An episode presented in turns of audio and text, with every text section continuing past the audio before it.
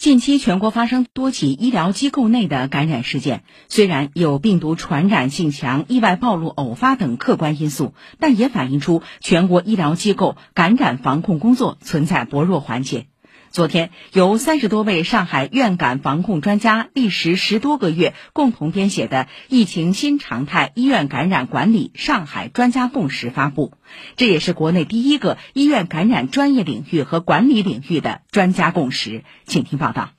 为提升医疗机构医院感染预防与控制能力，保障医疗机构医务人员及患者安全。上海专家学者以及相关行业管理部门历时十个多月，共同制定了《疫情新常态医院感染管理上海专家共识》，旨在指导医疗机构内感染预防与控制工作。共识牵头人之一，仁济院党委书记郑军华介绍，无论日常医疗管理还是新冠肺炎疫情防控，院感防控是不可突破的底线和红线。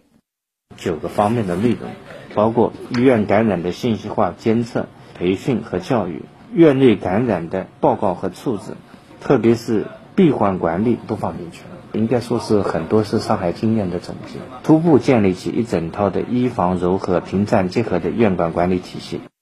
上海市新冠肺炎医疗救治专家组组长张文宏教授表示，我国疫情境外输入性压力越来越大，就必须极大关注那些与病毒正面交锋的高风险场所。而医疗机构既直面病毒，又是高风险岗位人群身体不适后就诊鉴别救治地，因此医疗机构院内感染控制对整个疫情防控至关重要。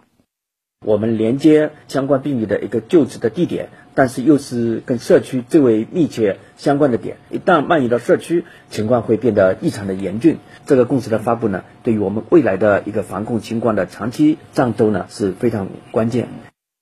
很多人以为院感就是戴上医用帽子、手套、隔离衣，或是进行污染区、清洁区等三区划分。专家表示，其实这些都是最基础的。在医院内，院感涉及的细节很多，需要在每个核心环节都能把工作落到实处。张文宏介绍，院内感染管理工作其实一直伴随医疗行为，只是在疫情发生后才进入了大众视野。随着重视度提高，院感工作更是成为了医疗机构的一把手工程。这也为今后医疗机构更好保障医务人员和患者安全打下良好基础。